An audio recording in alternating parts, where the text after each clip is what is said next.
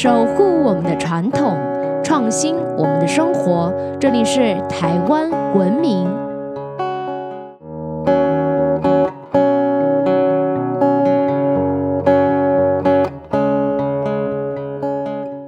各位听众朋友们，大家好，欢迎收听台湾文明，我是热爱台湾民俗文化的新住民甜甜。你知道一年当中啊最热的是哪几天吗？说呢，只要坚持在这几天好好的调养身体，就能重拾健康哦。一到夏天啊，除了天气特别炎热之外，有的人还特别容易上火。上火又到底是怎么一回事呢？还有啊，我们夏天会喝的青草茶、苦茶、仙草茶，它们又有什么不同呢？夏日炎炎，烈日当头，最消暑养生的内容都在本期的台湾文明哦。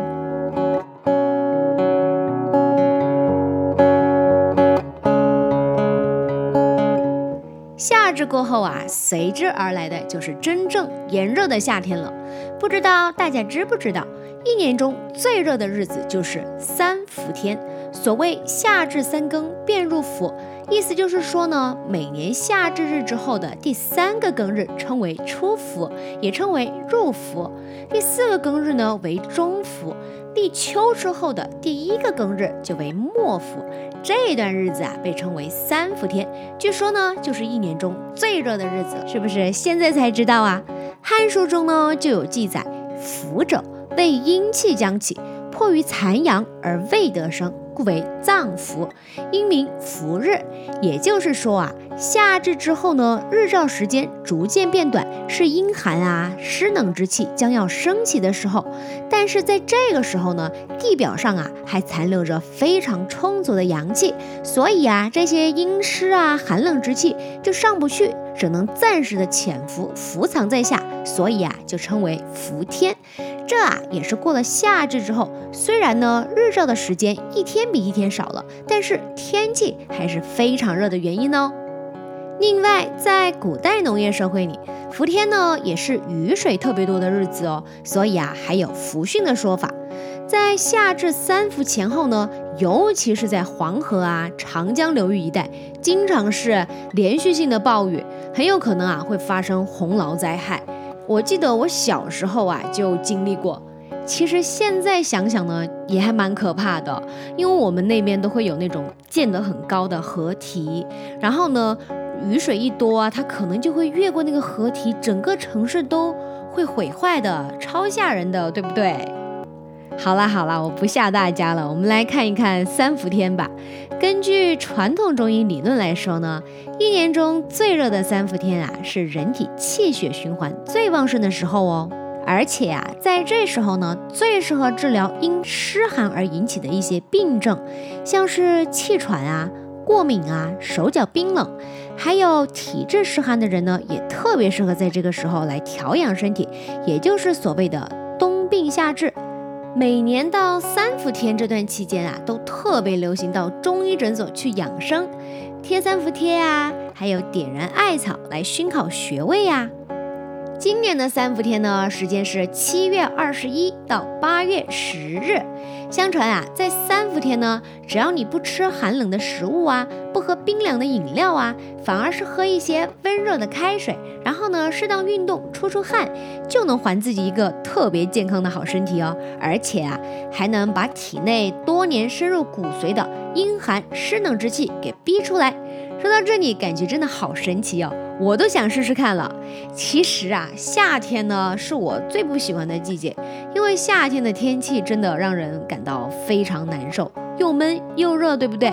但是我想呢，我们的听众朋友们很多都跟我一样，完全没有想到夏天呢竟然是保养身体的最佳时期，而且呢，好好把握三伏天，对我们的身体帮助非常非常大呢。想一想，谁不想拥有一个健康的身体呢？对不对？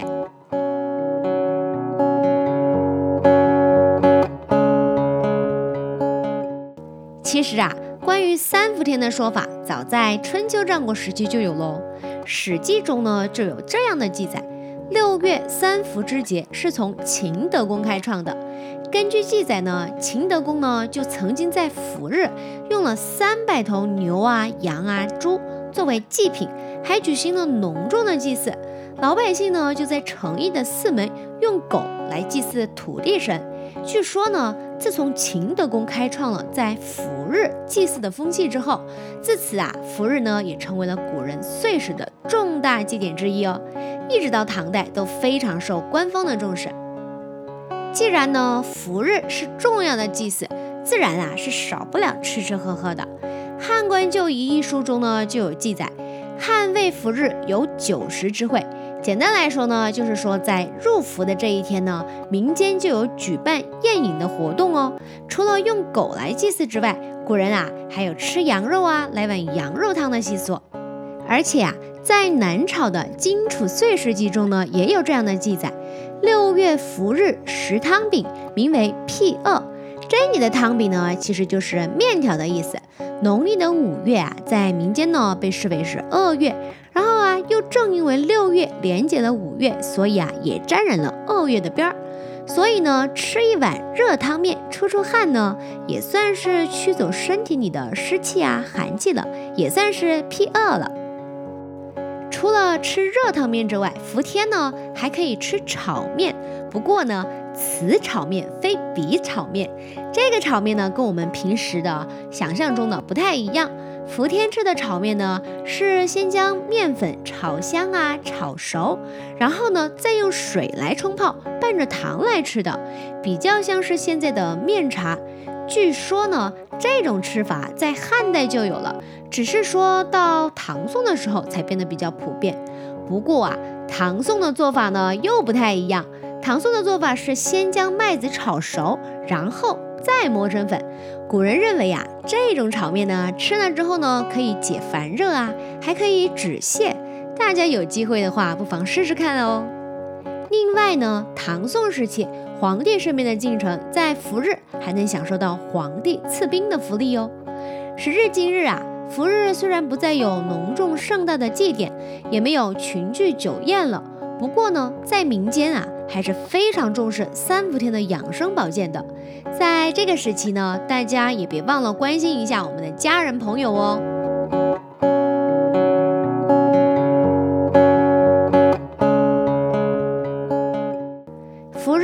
天气特别特别炎热之外，夏天呢也让很多人苦不堪言，因为呢夏天是特别特别容易上火，我呢就经常上火，前几天呢我就上火了。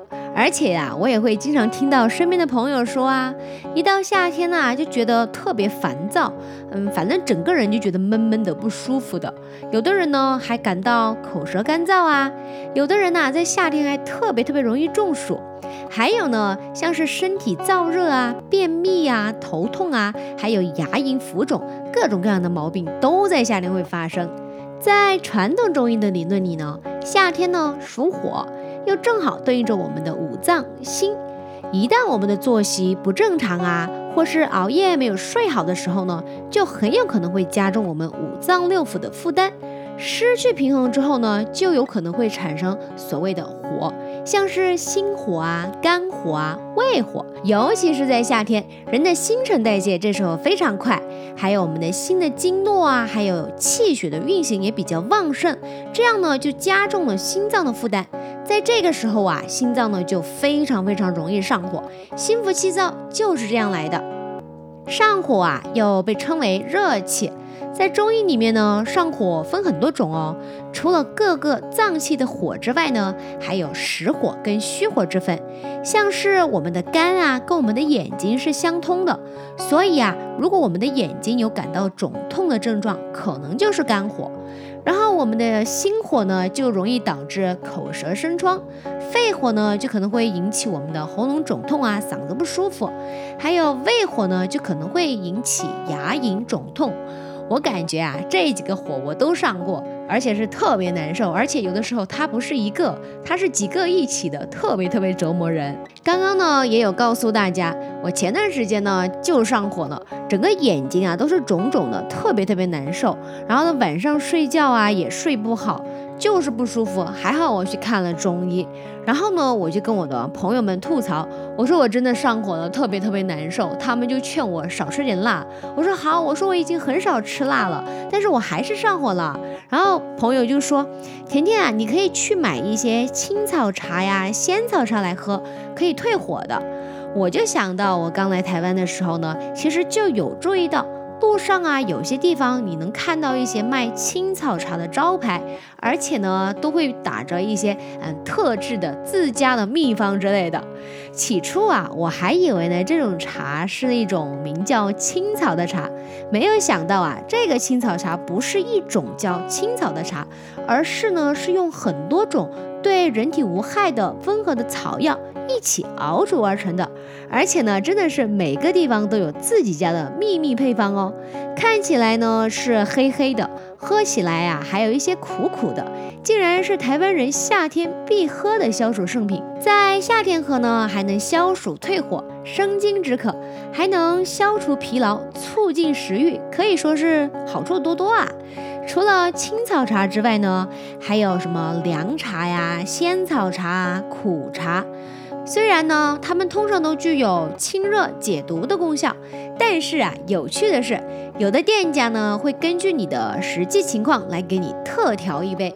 像是如果你觉得你的眼睛干涩啊，店家呢就会加一些枸杞给你，这也导致啊，他们喝起来的口味都不太一样。所以呢，实际发挥的作用和功效也是不同的哦。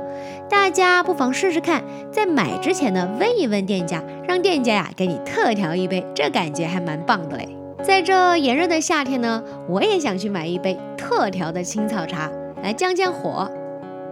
说到这里呢，也想要给大家介绍一下，像我们一般常见的青草茶呢，大约有二十多种草药，大多数呢都是能清热解毒的。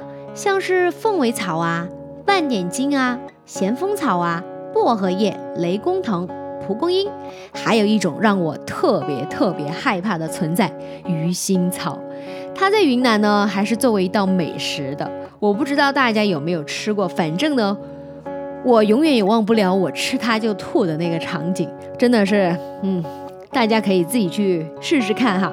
相对于青草茶来说呢，还有一种茶叫苦茶，不知道大家有没有喝过？正如其名啊，苦茶呢是一看就特别特别苦。苦茶里面呢会加入一些什么苦参根啊，还有穿心莲这种很苦很苦的药草一起来熬煮，所以呀。苦茶呢，比青草茶的解毒啊、退火的功效都更猛一些。比起青草茶来说呢，苦茶啊还会更加的寒凉。不过呢，大家要注意哦，不管是青草茶还是苦茶，都不适合空腹饮用，否则啊可是会伤害到我们的脾胃的。如果呢，大家感到身体上火啊，还伴随着一些其他的症状，我建议啊，大家呢还是去好好的看个医生。另外，女性在生理期的时候，还有孕妇，千万不要随便乱喝，不然啊，乱喝一通可能会对我们身体造成非常非常大的伤害。所以呢，大家一定要注意喽。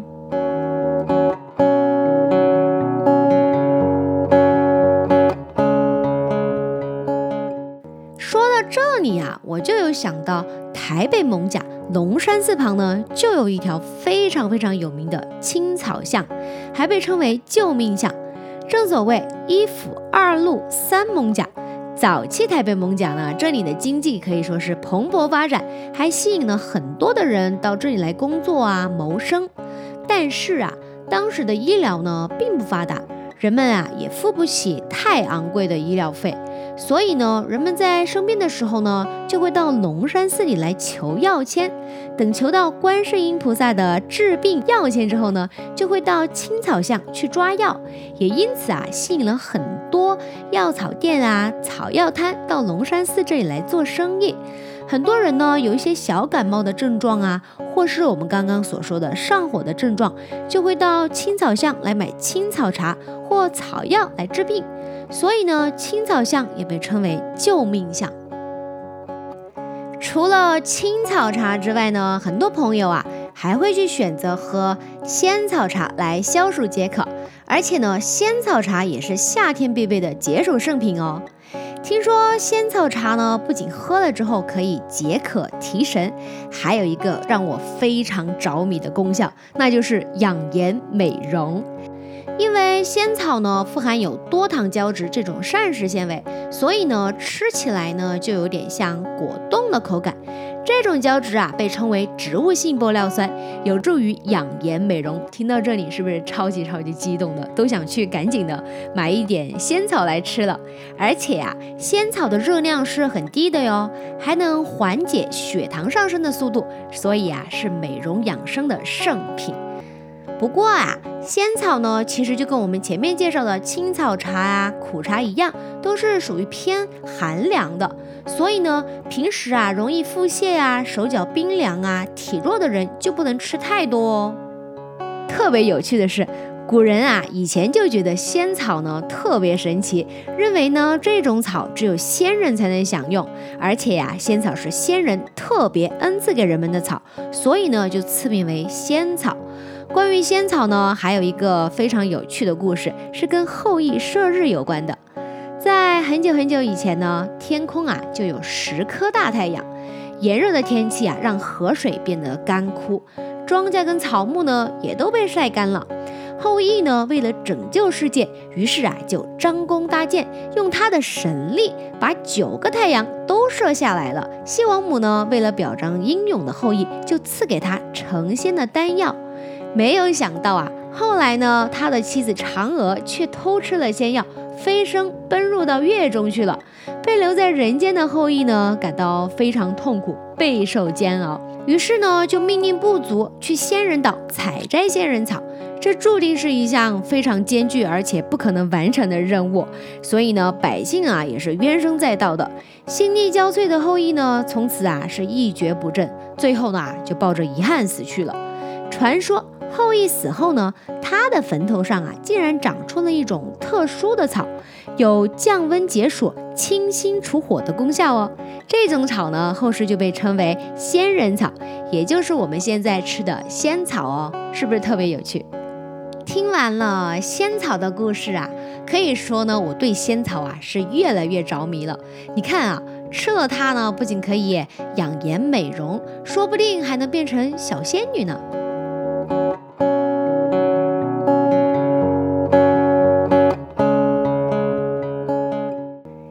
草文化可以说是深深的存在于我们的血液当中的。说到中医跟药草呢，一定不会漏掉尝遍百草的神农氏。神农氏是远古三皇之一的炎帝，据说他呢天生就有一个水晶一样的肚皮，像水晶一样，是不是特别神奇？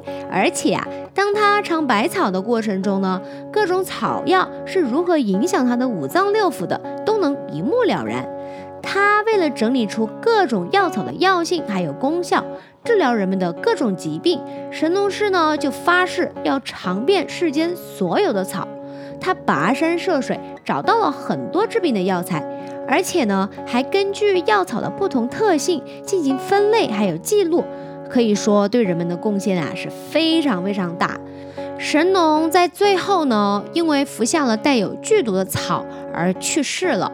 人们呐，为了纪念他的功德，修建了药王庙，还把他奉为药王神。而现在呢，所存最早的中医著作《神农本草经》就起源于神农氏哦，可以说影响是非常深远的。据说神农日遇七十二毒，得茶而解。神农在尝百草中毒的时候啊，可都是多亏了茶来帮他解毒的。茶对我们每个人来说可以说是非常非常熟悉了。我相信啊，有些朋友呢，可能每天都有喝茶的习惯。但是你知道茶的由来吗？不知道没关系，听我说完你就知道了。相传呢，有一天啊，神农呢吃到了一种有毒的草，顿时啊，他就感到口干舌麻的，头晕目眩。他就就近呢找了一棵大树，在大树下休息。这时候啊，突然吹来了一阵凉风，树上就落下了几片绿叶，还带着一丝的清香。神农呢就随手捡了两片，放到嘴里咀嚼，没有想到啊，口里呢竟然有一股清香油然而生。顿时呢，他是感到身心舒畅，精神抖擞啊！刚刚中毒的不适呢，被一扫而空了。神农呢非常好奇，就采了一些带回去。后来呀，他就把这种叶子命名为茶，这就是茶的由来啦。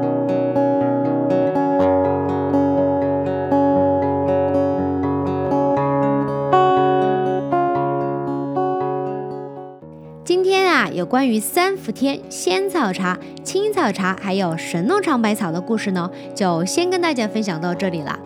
三伏天啊，真的是非常重要，大家要好好的把握哦。